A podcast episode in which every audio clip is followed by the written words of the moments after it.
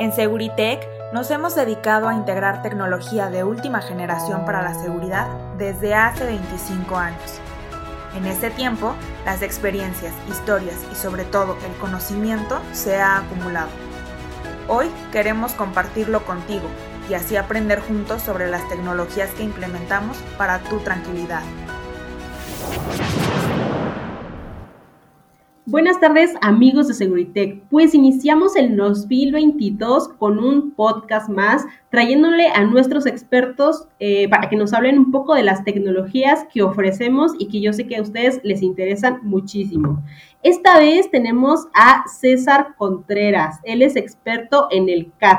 Yo sé que a lo mejor no estamos muy familiarizados con lo que es esta plataforma, pero lo que les puedo decir es que coordina lo que sucede detrás de una emergencia que es muy importante para la ciudadanía.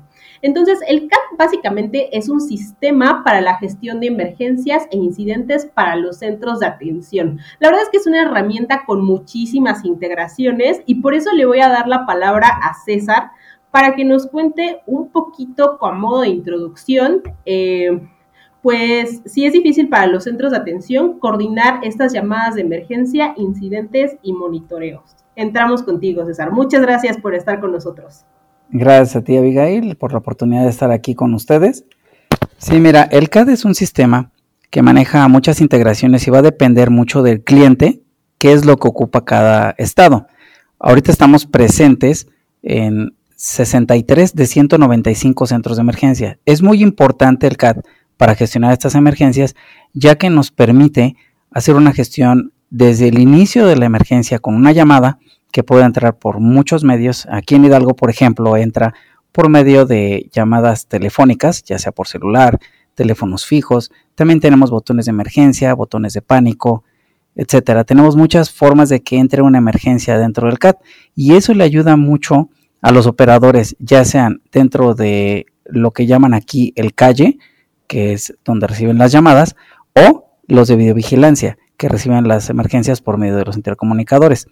¿Para qué les sirve? Para que ellos puedan saber desde que inicia una emergencia qué es lo que está pasando, a dónde tengo que es o dónde tengo que dirigirme, cuántas unidades voy a mandar, qué, em, en este caso, despachadores van a atender esa emergencia y así a su vez poder dar una atención eficiente y en el menor tiempo posible. Sin el CAT esto no se puede hacer porque necesitan una integración de todas estas tecnologías y el CAT lo permite.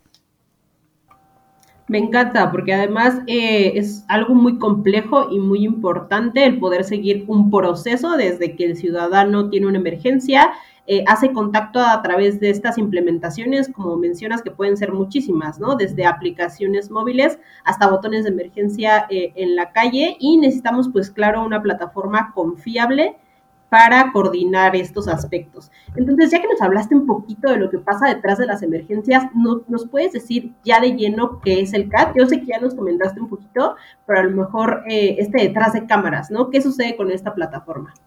Claro, el CAT eh, sus siglas quieren decir Computer Assisted Dispatch o en español despacho asistido por computadora. Esto es que nos va a permitir hacer un despacho de unidades o de lo que requiere el ciudadano en el caso de que tenga una emergencia, porque las emergencias son muchísimas las que puede haber. podemos estar hablando desde un asalto hasta un ahogamiento, ah, una intervención médica, etcétera. Pueden ser muchísimas las emergencias que se dan eh, en la ciudadanía.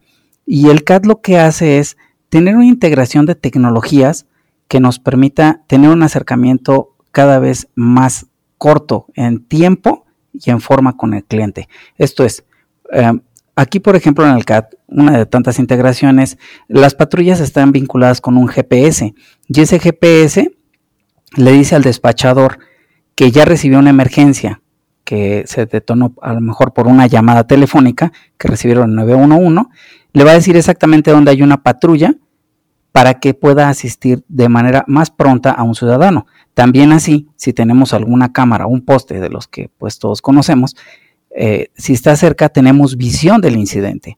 Adicional a esto, el CAT también implementa tecnologías como la videollamada, con las cuales podemos hacer una videollamada directamente al celular de la persona y con esto tener una atención más próxima. Es decir, se han recibido eh, llamadas donde se han atendido partos, se han librado a personas, por ejemplo, de un ahogamiento, un niño que se estaba atragantando con un anillo, eh, les pudieron atender con esa videollamada.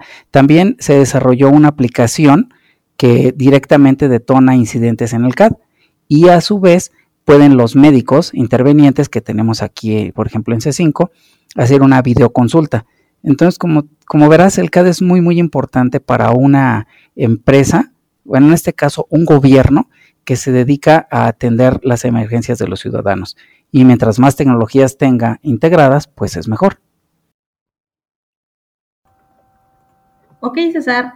Eh, la verdad es que está súper bien, ¿no? Yo creo que la idea también o el beneficio que tiene el CAD es precisamente poder atender desde diferentes flancos las emergencias que se tienen, ¿no? Entonces, ya viendo un poquito detrás de lo que es el CAD, ¿puedes hablarnos de cómo repercute ya en la atención a la ciudadanía directamente?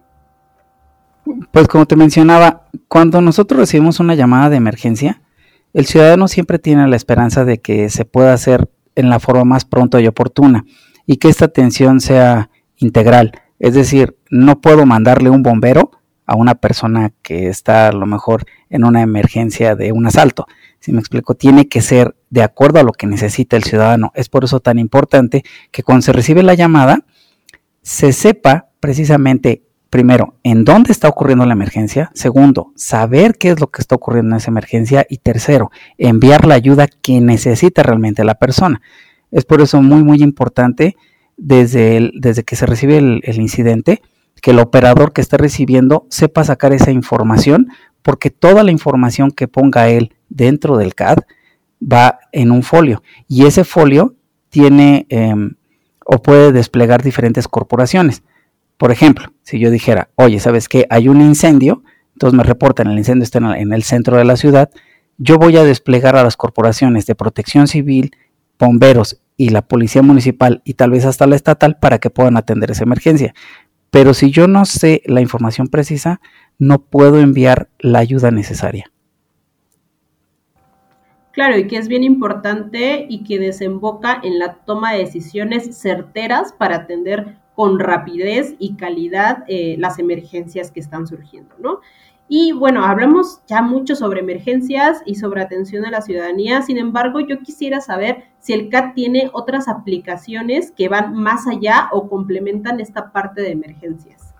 Claro, esto se le llama adentro del CAT como integraciones. Por ejemplo, en Hidalgo tenemos integrado o dentro del CAT las alarmas vecinales. ¿Qué es esto? Una persona tiene en su casa un botón de emergencia, el cual presiona y al momento de ser presionado despliega un incidente en el CAT el cual nosotros tenemos que regresar la llamada, bueno, en este caso el operador tiene que regresar esa llamada para saber si es una llamada real o si es una llamada ficticia, o a lo mejor nada más estaban haciendo una prueba.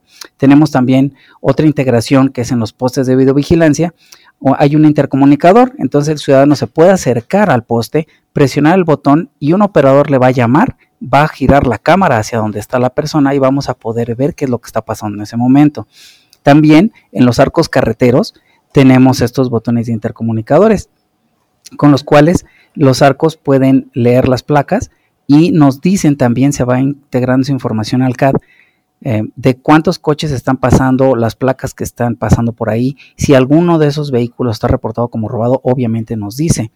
Entonces, estas son algunas de las integraciones. Las cámaras de videovigilancia ahora, hoy en día, se pueden ver también dentro del CAD y el, el operador puede ver si hay una cámara cercana, darle clic y ver el incidente en tiempo real. Adicional a esto, también grabamos las llamadas. Es muy importante esto porque si en alguna cosa el operador, a lo mejor por la situación en la que está presentando el ciudadano, haya alguna cosa que se le pasó de información de tomar nota, se puede volver a tomar la llamada y ver qué, detalles tenía. Con eso afinamos, la, por ejemplo, hasta la ubicación o la emergencia como tal. También tenemos GPS, no nada más en las unidades que Seguritech proporciona la flotilla de patrullas, por ejemplo, aquí en Hidalgo. También lo tienen los uniformes inteligentes que tienen los oficiales y esto nos dice en dónde están. También tenemos una aplicación que es la que comentaba hace un momento para el COVID, que es con la videollamada y así hacemos videoconsultas. También tenemos paneles de monitoreo. A estos se les llaman dashboards en los cuales nosotros podemos tener información precisa, ya sea de cuántos incidentes se han atendido, qué tipos de incidentes se han atendido, cuántas llamadas están entrando, qué operadores tenemos ahorita para atender esas llamadas, etcétera. También tenemos una aplicación que se llama App Corporaciones. Esa nos dice a nosotros, si somos un oficial, podemos levantar un incidente directamente desde un celular o una tablet y ese incidente va a aparecer en el CAT y ya la corporación que tiene asignada pues puede atender. Adicional tenemos también la cartografía digital en la cual nos permite geoubicar con em, tenemos una aplicación, por ejemplo, la Rápida SOS, que está integrada, que nos permite saber exactamente dónde está la llamada. Y la cartografía nos dice en el mapa en dónde está. Y también tenemos eh, adicional el protocolo 911, que está dado por el ANI que también si un celular está o un teléfono fijo haciendo la llamada, nos va a decir exactamente en dónde está y cuál es el número. Entonces, como verás, son muchísimas las integraciones y todavía se le pueden poner más. Esto va a depender mucho del estado que está solicitando el proyecto. Ellos arman prácticamente lo que necesitan para poder atender sus emergencias. Sí, César, como dices, son muchísimas, es una lista enorme, lo cual también implica un nivel tecnológico muy complejo. Entonces, eh, hablando de la capacidad del CAD, ¿existen tipos de modelos operativos? ¿Nos puedes hablar un poquito de ellos? Sí, mira, de hecho hay varios sistemas operativos, como por ejemplo puede ser Linux o puede ser eh, Windows.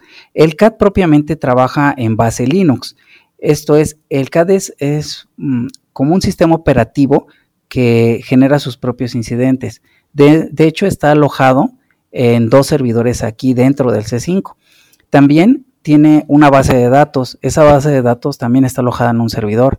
Y adicional a este tenemos un servidor para el BI. El BI es el que se encarga de sacar las estadísticas. Entonces el cliente puede saber precisamente qué es lo que pasa y tiene un respaldo de esa información, ya que el CAT propiamente eh, vive aquí en el C5. Entonces hay otra situación muy importante que es la alta disponibilidad, es decir, tenemos dos servidores para, para cada cosa. Entonces, si algún servidor falla, el otro entra y lo respalda. También manejamos la telefonía. Esto se hace por medio de un conmutador y ese conmutador también está basado en Linux, que como el CAD pues es un sistema que nos permite gestionar las llamadas. Es decir, el asterisk nos va a pasar la llamada al CAD, nos genera un incidente y todo va integrado. Se hace uno solo y funciona mediante un ambiente que pareciera que es web. El CAD está desarrollado en Java 8 y maneja las bases de datos por medio de SQL, SQL Server. Entonces, como verás, es un sistema muy, muy robusto y que el cliente tiene la, gran ventaja de que puede manipular a su gusto. Ok, eh, bueno, cambiando un poquito de tema, al manejar todos estos datos y al atender este tipo de emergencias, pues sabemos que la plataforma debe seguir ciertos lineamientos, ¿no? ¿Nos puedes comentar bajo qué lineamientos se rige este sistema? Claro, el CAT se rige bajo los lineamientos que nos maneja la NANI.